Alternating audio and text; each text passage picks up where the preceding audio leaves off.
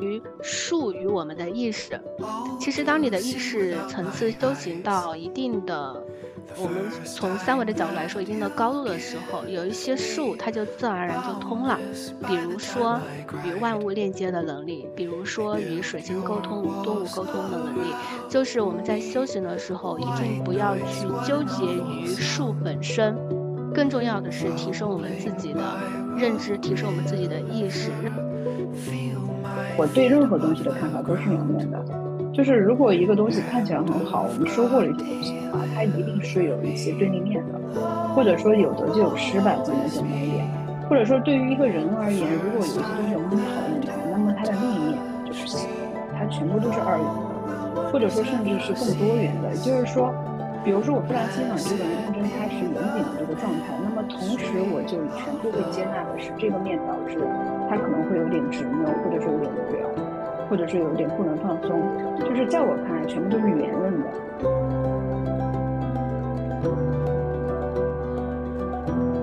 说到说到就是呃灵性无小事是呃修行是需要就尤其是接触五花八门的这些法门哈。我觉得都是需要呃特别的注意的，尤其是你在尝试去与万事万物沟通和链接的时候，对，呃这一点我觉得知语应该很有很有发言权，毕毕竟之前也就是看着自己也经历了很多，然后也看着我们经历了很多，可以来简单的分享一下，就是呃在与万事万物沟通的过程中，然后发生的这些事情，对。好，我先接着你刚才那个话，我补充一点。就是说，关于那个，呃，你说你说那个灵摆，你不知道链接的是什么，对吧？确实是的，而且有一个点啊，就是其实是在应该是在五维吧，五维以上的话，其实它就已经没有对立了。就是我们其实现在三维世界很多二元对立，你说你想获取什么，你希望通过灵性一些方式去获得你的一些，在三维看来是你的收益，比如说金钱，比如说健康，比如说我想瘦，我想美啊，就是说通过那种零摆的方式，所谓的调频。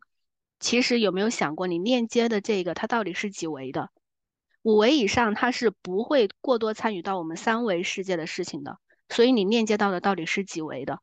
所以这是值得我们去深思的一个问题。不仅仅是灵摆，任何的说你付出一些什么可以得到一些什么，都可以去思考一下。哎，我一定要插入一下，在这个地方。啊，你说，我觉得，我觉得虽然听起来，至于讲这个，可能对普通就任何一个观众来讲，没有接触过，可能会很抽象。但是我的理解是这样的，而且这一直是我的处世之道吧。就是我觉得全所有的东西都是守恒的，就是我觉得我不知道是高维度还是，就是我们不说维度，就是我只说我自己的一个处世之道。任何一个东西都是两面的，就是我对任何东西的看法都是两面的。就是如果一个东西看起来很好，我们收获了一些东西的话，它一定是有一些对立面的，或者说有得就有失吧，讲的简单一点。或者说对于一个人而言，如果有一些东西我们很讨厌它，那么它的另一面就是喜欢的，它全部都是二元的，或者说甚至是更多元的。也就是说，比如说我非常欣赏这个人认真踏实严谨的这个状态，那么同时我就全部会接纳的是这个面导致他可能会有点执拗，或者说有点无聊，或者是有点不能放松。就是在我看来，全部都是圆润的，就是这样。所以很多事情发生的时候，它看起来是一个不好的事儿的时候，但是我会可能我会看起来过于平和，就是因为我会这样子去看事情。所以我就刚刚至于讲的这个，我就特别特别的马上就共鸣到，因为你是用一个非常对从这个灵修的角度去讲的。是的，然后我们就会发现，其实灵修并不像。因为我一开始没有接触灵修的时候，我会觉得这个事情好像离三维世界很远，似乎是一个很虚无缥缈的事情。但是呢，越往后走，越发现其实跟我们的生活是结合的非常的紧密的，三维和高维它是一体的。一定是，如果说我们在三维当中，就是遇到一些事情，比如说刚才林鹤说到他呃看待事物的这种方式，其实也就从侧面可以证明他在高维这一块一定是很通透，灵性这一块是很通透的。其实 Siri，你有没有发现刚才林鹤讲的这一种，也似乎是另外的一种合一的这种感觉，因为他看待事物，他不是从一个角度去看的，他会从一个整体上面去把握，有没有这种感觉？我我觉得他刚刚的就是给我的感觉哈，就是在没有任何人跟他讲关于灵修的这个事情的时候，或者说关于合一的事情的时候，他很自然的就就是呃把二元对立和以一个很客观的这个角度在讲二元对立的这个事情，包括能量守恒的这个事情能讲出来，我觉得已经很震撼了，非常的震撼，因为我觉得。如果在我身上哈，我就我就讲我自己，就是在我身上，就是如果没有呃，就是像呃福玉那么明显跟我讲，就是二元对立是怎么回事，在高维度的层次它是不存在对立的，它是没有这些的。然后到讲空讲更深入的这些东西，没有人跟我讲，我是可能不太会那么熟练的、那么自然的从就好像就是长在自己心里这样的这种感觉去把它讲出来的，所以呃。这个东西就是在我这，我觉得看起来是非常奇妙的一个事儿。然后另外还有一个就是，呃，刚刚讲的这个信息，我也是哐哐哐的信息，就是过来，就是想想要讲这个事儿，就是呃，刚刚治愈有提到那个三维高维一体的事情，就是呃，比如说我在一开始在接触水晶，然后在修行的时候，我有跟我一个做呃灵摆的一个朋友聊，他也是挺灵的，就是。呃，就是他的灵性，我能感受到他的灵性天分应该是非常高的，所以他当时就问我，所以你有什么显化吗？你有什么显化吗？对，然后呃，我当时会跟他讲，我说以前就是可能也没有那么多天使数字，就是刚刚在我踏上灵性之路的一开始，就是我那些天使数字哐哐哐的过来，然后然后我那个朋友问我到有没有什么很具体的事儿，然后但是到现在我觉得。比如说他们所所说的那个显化，呃，在比如说在小红书上面可能会看到一些显化金钱啊，显化，呃，显化，呃，像刚至于刚刚说减肥啊、美容啊，显化什么爱情啊之类的。但是在在我这儿，我自己的实地的体验就是，好像就是我对这个东西就修修到了现在，也没有说开始了多久吧，反正就修到现在，就是这些东西我没有很刻意的去。追求它，就是反而我在追求的可能是更多的是意识层面上的修行，或者说是呃，我不知道怎么用语言去讲它讲出来，就是反而反正就在三维的体现，就是我没有那么很刻意的去想，哎，我今年一定要升到学校，我一定要赚到大钱，我一定要就是出门一切顺利，我没有这样想了之后，反而就是很多都是呃三维中显引号啊显化出来了一些东西。我举个例子。比如说，像我这趟去川西，川西已经雨季了很久了。就是我过去的第一天就大晴天，日照金山，而且不仅如此，就是我，呃，我去的每一天天气都很好。然后那个向导就说，川西已经一个多月没有过这种天气了。而且就是最巧的，就是我前脚刚从新都桥离开，后脚那边就倾盆大雨。然后这是这是一种，然后另外一种，或者说。呃，也算是理解，算是三维中的显化吧。就是比如说，我今天想喝个咖啡，然后我就是起了一个念头，我今天想喝个咖啡，然后转念想算了，我就不点了，呃，节约一点，就不要乱花钱，就公司有嘛，或者怎么着。然后就已经连续发生好几次了，就是下午就有姐妹或者有朋友给我点咖啡，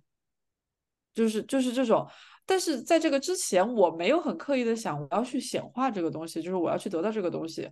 反而它就是很自然而然的发生了一些奇奇妙妙的事情，然后所以我觉得这个就是呃我们经常也在讨论的，就是修高维也是在修现在的三维，并且就是其实是一个比较快的这个路径，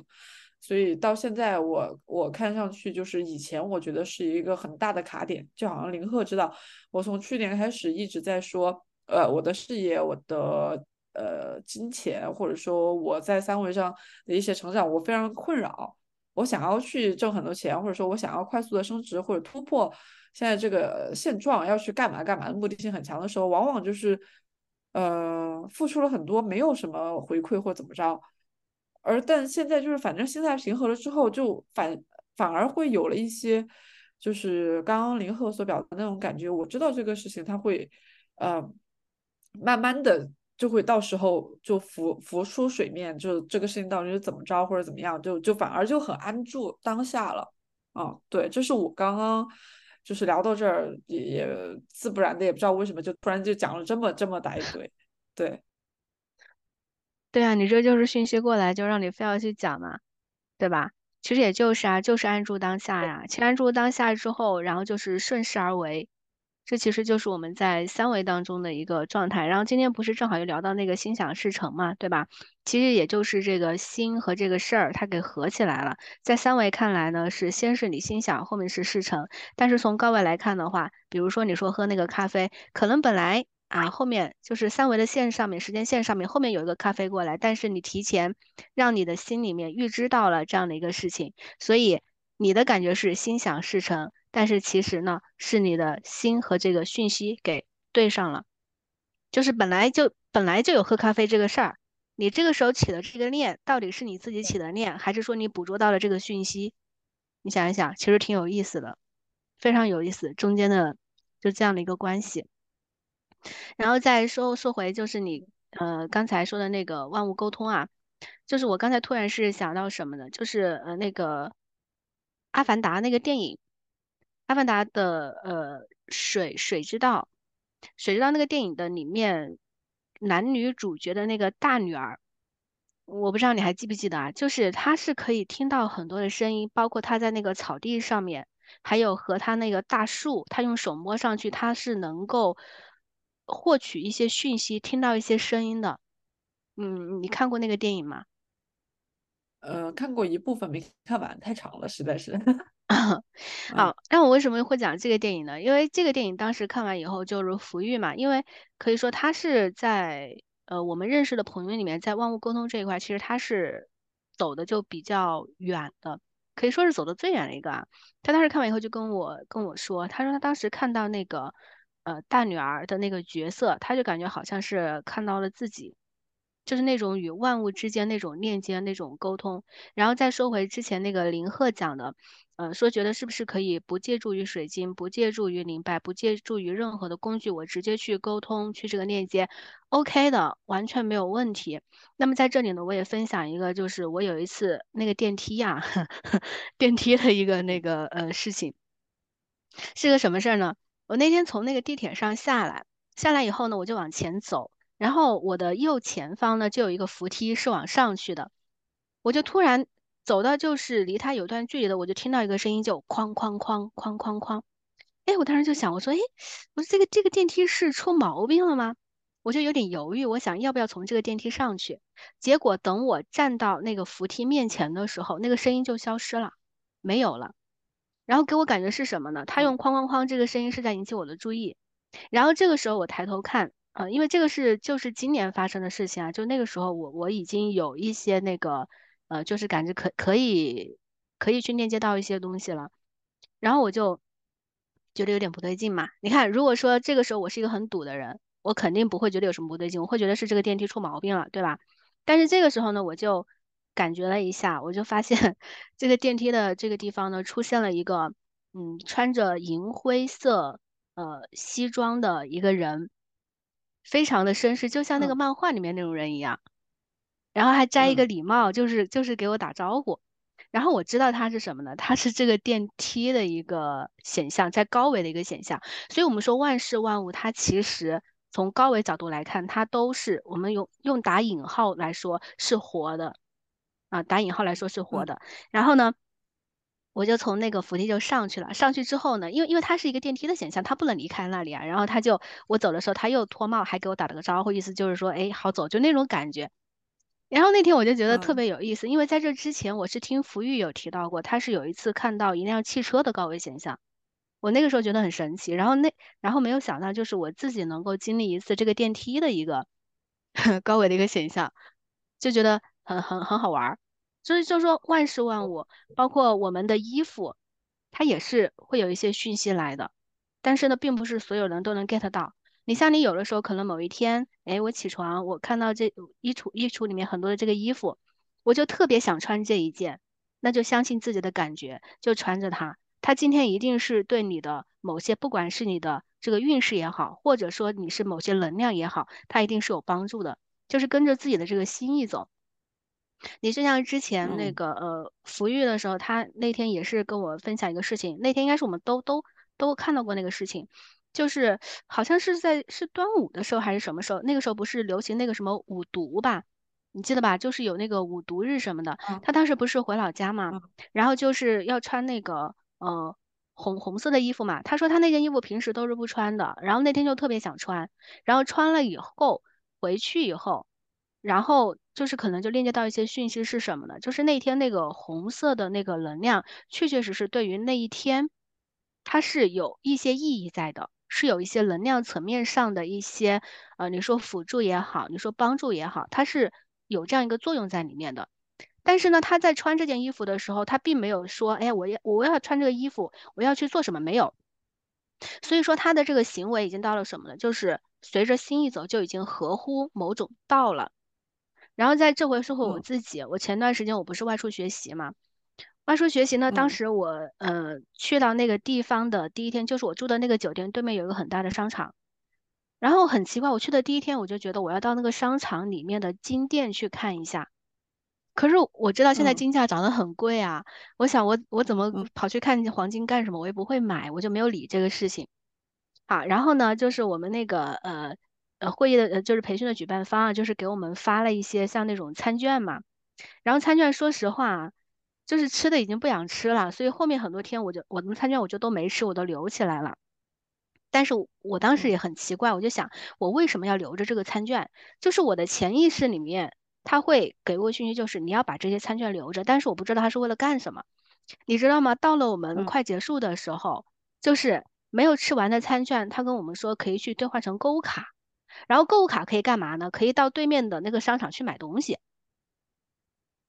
然后有了这个哦有这么一个情况之后，然后 我们就很多人就拿着这个呃餐券就去兑换了这个购物卡嘛。然后大家买什么呢？因为里面其实很多东西的那个价格啊，它都不是特别的合适。最后大家就很多人就特别是女孩子啊，就决定去买黄金。你说这个事情真的是说不清楚。然后我去买黄金的那一天嗯是什么时候呢？是呃阴历阴历六月的最后一天。我们那天去看的，其实我可以不用那嗯么急，我可以缓一缓再去买。但是不知道为什么，我就那天我就觉得，嗯，我今天就要买。买了以后，他当时给我编的是个红绳子。后来等我回到酒店以后，我无意嗯中看那个时间才发现，就是第二天就是阴历七月初一。然后我当时就得到一个讯息是什么呢？就是这个七月我得带红绳。但是我在买之前我是不知啊道这个事情的。所以说这嗯整个这个过程，你看，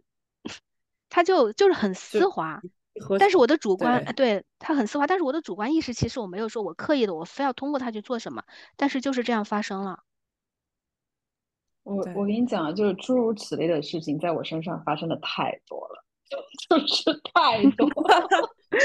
好我之前想回国，我先讲一个非常简单的。我之前回国，不知道为什么想买一条手链，然后我就买了。我觉得我总是觉得红宝石、红色的东西，它会给我带来一些东西。我觉得它戴在手我的手上，如果它戴在我的手上，会感到很舒服。然后我就买了。啊，以前我从来不戴手链，就从来 不戴。然后我就买了，买了之后我就回来，回来就一路面试，然后就一路进了我最 最想去的学校。然后我戴上那条手链，我整个人就跟开挂了一样，就是真的是开挂，就是。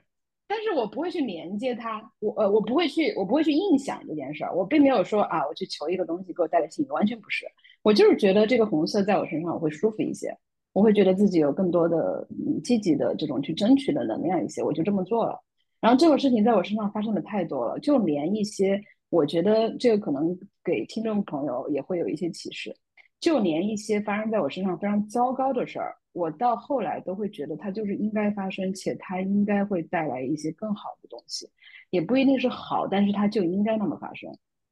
因为如果它不那么发生，就不会有后续的另外的一些事情。所以我现在连看待一种不好的事情，我都会觉得它是一种机缘，它会在那里，就是就是形成一个你不知道后续会怎么样。就说回刚刚说的那种高维度，有可能就是守恒的另外一种，但是我都不会觉得它嗯它简单意义上是坏的。就是包括我之前，比如说疫情期间我回不了国，然后回国之后就是损失了好几万，然后极差的运气发生在我身上，导致我那边那班航班没有起飞，然后我被我被查出假阳，就是一些很奇葩的事情。到后来我都会觉得嗯这个是一个好的事儿，这这个有一些私人的原因就不说了。但是如果我那个那班航班起飞了，可能会对我带带来一些很大的变故。就是可能是不好的，就是就连不好的事儿，它都会变成一种就应该这么，就是就是它是一种暗示，我觉得，所以就就会导致越是这样看的话，我就会觉得很多事情你就可以很很泰然的去面对它，因为你不知道它它其实就是一种启示，我我现在就是这种感觉，嗯，对，就是我昨天走在路上，我就在，现在他是我老公哈，我就在跟他说。我说，你想，如果我当时没有去这个自己特别想去的学校，我去了另外一个那个叫做什么什么艺术学校的，我说，你看我的人生可能就非常的清爽，每天就很很闲。我说，因为那个学校的压力很小，嗯，然后我说，你看这样的话就是另外一个路径。如我说，如果当时我真的去了这样一个学校呢，那就说明在我的很大程度上，我的人生的这个维度上，或者我的潜意识，我应该是适合那个路径，我就会走上那个路径。但是我没有走上那个路径，而是走上了这个路径，就说明其实我是适合的。我说的这个我是我看不到的那个我，就是我并不知道，因为我前两天压力很大，我就在那在那里跟他瞎聊。我说我要是当时去了一个轻松的地方会怎样？但是我就会立刻觉得，既然就是像是这个路径选择了我一样，就说明现在这个压力大的路径它应该才是适合我的。只是我压力大的时候我会抱怨而已，就是这种感觉。我会觉得是很多路径和事件跟我碰上。这个我是一个很隐晦的我，然后他就会这么往下走，我会是这种感觉，对很多事情的发生，包括一些可能不是很好的事儿，而且我会越来越有这种感觉，是因为我经常会回想一些以前发生的事儿，而且我印象会很深刻，它的一些发生的点，我全部都会觉得我我这个主观能动上的清醒的我是没有任何的主观能动性的，我经常我都会有这种感觉。比如说，你遇到了一个人，或者遇到一个老师，或者是尤其是遇到一个事情、一个人，他给你这个路径产生的改变，我觉得完全是在我的这个扰动之外的。它是一个看起来极度随机，但是它就是发生了的事情，就导致可能你很大一段人生都会产生改变。所以我就会觉得是事情和这个世界的很多路径选择了我，就是那种潜意识里面的我。但是呢，这个路径又是那么的刚刚好。所以它就是会这样发生，就是很神奇的。比如说，我高中的时候想做的事儿，我现在在做；而我高中的时候认为我现在我是不可能去做这些事儿的，因为我没有这个条件。比如说，我高中就想修心理学，但是我考不上好的心理学嘛。但是，但是事实证明，你走了很多很多的弯道之后，你最终会会做的，就是我最终会做的，还是我潜意识感到最顺的一个状态。但但是他会走很多弯道，但是现在想起来了，又觉得好像这个弯道都是应该发生的，就是这样。然后，而且我最近会有一种感觉，我觉得我越来越像我小时候，我经常会想起我小时候的感觉。虽然好像小时候应该是没有太多的记忆，但其实我就是会觉得这个好像我的小时候呀，就是会这样。所以就是可能是因为我。自己待的时间确实很长，所以我会大量的在这种状态中，而且我前两天还哭，我我哭的原因很扯，就是我现在想起来，我觉得我老公太包容了，就是他他一定会，就是我觉得任何一个人都应该觉得很扯。我跟我哭的原因是，我说我听了什么音乐或者我看了什么东西，我产生了一种很深的感觉，但是我觉得很孤独，因为别人理解不了这种感觉，但是我就是感受到了。就比如说我看到一棵树很高很大。我觉得那棵树好可爱，我就想去抱它。就让我就想，应该没有人体会到这种感觉吧，我就会觉得很孤独。我我突然突然觉得，就是呃，可能你不会，就是可能可能，呃，这些讲，反正我听到了之后，我是觉得有共鸣的。对，我听到了是觉得很震惊。嗯，是有的，因为对啊，你说。我是觉得，就是很多人修都修不到他这种状态，你知道吗？然后他现在天然是这是这种状态，我觉得实在是太通透了。哦，所以所以我再给你讲一个很小很小的事儿。对不起啊，我一定要给你讲一个很小很小的事儿，就是因为我刚刚在一开始我们聊的时候，我就特别想跟你讲这个事儿。就是我们家当然已经发生了一些奇妙的事儿，但最奇妙的就是有两只猫猫会到我们家来，然后呢？我跟我老公都很喜欢猫，但是我我我发现这个事儿很少会发生在别人身上，就是我们会跟动物沟通的感觉，是我们真的在跟这个沟动物沟通，而且我们会尊重这个动物的存在，然后以至于我们根据这两个动物给我们的感觉，给他们俩起了名次，就是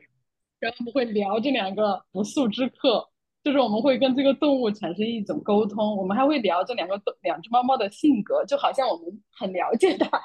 就是会有这种沟通，你知道吗？就是我刚刚特别想聊那两只猫，所以我插一下。对，我觉得您刚刚说的也是我的感受。就上次上次林鹤给我讲完这个之后，然后就是我我也是这种按捺不住的，就是他怎么能这么通透，就是很厉害，非常厉害。因为因为他就是那种很发发自内心的，就是他就很轻松的就就是首先是感知自己，呃，是一个很轻松的事情，然后。就呃，在他表达的那些事情，就是起码我费了很大的，就是走了很长的一段路吧，然后才能感知到那个事儿。然后其次就是呃，跟万物的沟通，比如说刚刚他像他说的树也好，动物也好，这个这个也是呃，走了一一一段路之后。然后，呃，就是在我知道我自己在修行的这条路上的时候，就是在修的这条路上之后，再走了一段，然后我才能做到这个事情。然后，但是林鹤呢，就是刚刚虽然我们也说过，就无处不修行嘛，但是他自己就是没有刻意的去，呃，说这个事儿的时候，他很自发的、很天然的就就到了这个点，就这个事儿也是很震惊我的。对，是的，太震惊了。你你知道，就是其实我觉得您和他已经可以，嗯，他他之前不是说跟没有说尝试去跟水晶去链接，只是说直接给他温柔的对话什么的嘛。但是我觉得他可以去尝试一下，不管是跟水晶也好，还是和树也好，还是和那个小猫、小猫、小动物也好，我觉得他现在的话就是这种，已经就是达到初步的沟通，我觉得是没有问题的，完全没有问题。他他真的是他让我震惊了。现在这种状态，嗯，真的好多人修修好久都达不到，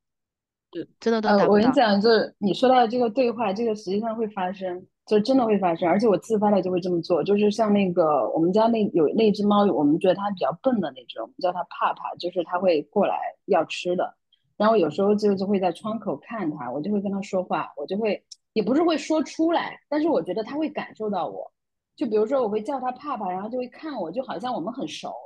就是我会觉得我跟那只猫很熟，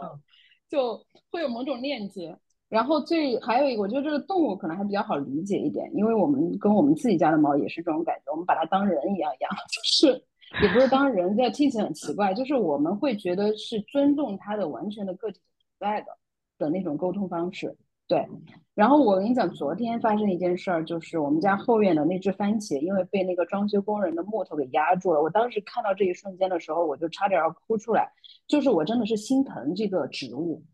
我就是发自内心的心疼这个植物，不是因为我重在它，而是因为我觉得它，它作为一棵植物，它，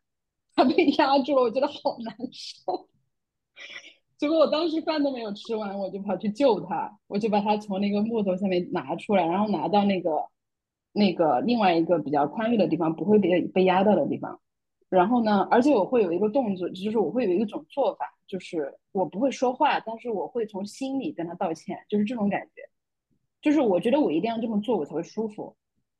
就是好像能感受到这棵植物一样。就是刚刚说到这个对话，我基本上是这样。林鹤的心很纯净，你知道，就是一个人的心纯净，这个是非常非常重要的事情。就是在我们和万物去链接、去沟通的时候，保持保持一个足够纯、一颗足够纯净的心，这个是非常非常重要的。呃，不然的话呢，就可能会出现一些状况啊。就这个状况的话，其实我和 Siri 之前都有经历过，都有经历过，而且是呃很长的时间，就是才。走出来，而且 Siri 可能在这一块比我经历的更多，因为我相对来说是一个比较谨慎的人。我在那次事件之后，很长一段时间我都不会去链接。其实是什么呢？就是自己本身有一些这种，嗯，不足够纯净的，不够纯，对，不够纯，对，不够纯净。还是会，它而且这个不够纯净，它不是那种嗯很简单的所说的是杂念或者是怎么样，而是这个就是其实很多三维的惯性的东西，我们已经形成了一种这种定式，你很难去突破它。就首先你得意识到它，觉察到它，然后呢呃，又要顺其我们当下的这个自然，你不能够说强行的去压制它。但是当它出现的时候，你又要有觉察，就是慢慢慢慢的让它自然而然的让心变得纯净。就这个过程的话呢，其实也就是我们修行的一个过程。我觉得 Siri 可以 分享一下，就是你出状况的一些事情，不用讲就是特别深，可以就是稍微的讲一讲你出状况的时候你的感受。呃，我当时是我们集体执行了一次任务，然后我跟知宇我们俩都陷入在一个幻象之中，然后，然后另外呢，就是当时那个场景其实还蛮危险的，就是呃，在冥冥想之中，然后或者说在主动链接的时候，然后它出现了各种各样的幻觉，各种各样的幻象。然后就当自己是没有这个觉知的时候，我现在自己最大的体验就是，当自己没有觉知的时候，就是会很容易相信那些幻象，就我们管它都叫像吧，就很容易去就相信了，然后并且就被别人利用，因为呃，说实话就是呃，都算是比较通透的人吧，或者说。啊，这个讲起来就话又远了，就是都还算是比较通透的，所以就有一些就是其他维度的存有也好，或者说想要通过你这个通道去走的一些呃存有的话，然后他可能目的并不单纯，他可能是想要利用你去做一些事情，所以你就很容易被蛊惑，就不知道那个时候是没有觉知的。然后还好群里面就是大家有在提醒啊，或者说呃就是有在。呃，帮助你去做这个事情，所以那个时候就是，呃，我就没有在链接，然后没有在做任何就是，呃，很直观意义上是灵性修行的一些事情，所以那段时间也完全处于一个休养生息的一个状态，或者就自己老老实实看书，然后再到后面走出来了之后，我自己最大的一个感觉就是，整个人好像就是透了，他就是透了。就是再碰到这种幻象，就包括现在不是七月嘛？昨天我看到那个，我就我就跟他讲，我说，嗯，就我他不是还准备过来整蛊我嘛？后面我就想，哦，知道了，看见了，行了，你要不坐会儿，我先忙一会儿自己的事情，不要干扰我。对，就就就到这种，呃，就到这种，但但其实他如果说是在自自己没有经历过这个事情的时候，呃。可能还是会被吓到，或者说还是会手足无措，甚至就是没有分别心去对待，啊，不是分辨分辨力没有分辨力。我想说的是这个没有分辨力去呃对待这个这个事情，或者说也就理解成分别心吧，就是把那种怎么讲呢？就是在在一开始就完全没有分别心的话，我觉得就像之前福玉有跟我讲过，就是一开始完全没有分别心的话，其实。这个东西它其实已经在影响产生不好的影响了，然后还在就是全然接受的话，其实也不一定是特别好的事情。对，所以呃，这大概就是我之前的一些经历吧。我讲的可能有点乱，但大大概就这么个事儿，就是看大概就是看到了幻想，然后自己身身在其中而不自知，然后其实是很危险的。然后后面停掉了一段时间之后，然后再加上一些看书啊，或者说修意识的方面的这种。事情慢慢的就走出来了，然后到现在，就是到这些幻境再出现，就能够，我觉得起码有百分之七十到八十，我都能分辨出来这个东西它是幻境，它就不是真的。因为你在灵修的时候，其实刚刚也有讲有一个事情，就是其实你很难分辨，就从一开始的时候，我自己这么过来的，我很难去相信我自己看到那些东西是真的，或者一度我自己也认为自己神经病，我都不敢跟身边的朋友讲。就就是比如说你看到其他维度的那些存有啊，或者你感知到的那些东西，都一度不敢讲，或者说或者说不敢去相信，我自己不相信那个事情。然后，但是到现在的话，我觉得这个东西就基本上就是从高维指导三维也好，或者说虽然还没有可能还没有到完全合一这个状态，就是但起码大部分自己的这个整一个的场也好啊，或者说感知力也好。嗯，跟一开始比起来还是有很大很大区别的，对，是的，大概就是，我是觉得你你一直成长的特别快的，嗯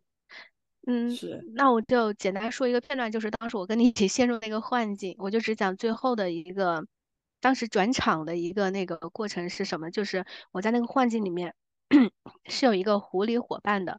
然后那个狐狸呢，它是陪伴我，就是在那个幻境里面走完全程，然后到最后的时候呢，它是呃出现了出现了一个场景，就是他找我要一个东西，要一个东西，然后当时嗯我就是给他拿了一个丹药，就给他吃，然后他吃下去之后呢，就变成了一个人形，就一开始是个小狐狸，后来是一个人形。那么这个对应到的是什么？也就是说是有一些存有是想通过我们去获取一些东西，因为他们自己办不到，所以说想通过我们去办到。那么当时当我知道这是幻境的时候，我那一刻我心里是有一点慌的啊，因为我知道我给他东西了，但是我现在回过头来看，那可能就是有这样一段机缘，通过这样一种方式，所以说已经发生过的事情，呃，也没有必要说非要去纠结是怎样，已经发生它是必然会发生的，也是我们必须要去经历的一些事情，有可能就是有这么一段缘分，也就给了了。然后，然后也就就再不用去多想了。经历里面一定是教会我们一些东西，所以我现在也是对于以前的这些经历的话，也是很感恩、很感激，因为有他们才造就了今天的我们自己嘛。没错，我也是这样想的，因为呃，其实中间这个个中修行的事情实在是，呃，就是其实也能算是累生累世的业力，或者包括你遇到这些课题实在是太多了，所以在我们这两期的播客，可能一时半会儿也讲不完。然后我觉得，呃，知宇可以呃，就是在跟呃我们的听众朋友，就是在尤其是。呃，对修行或者说对跟万事万物想要去尝试链接的朋友们，就是看看有有没有什么呃想对他们说的话。对，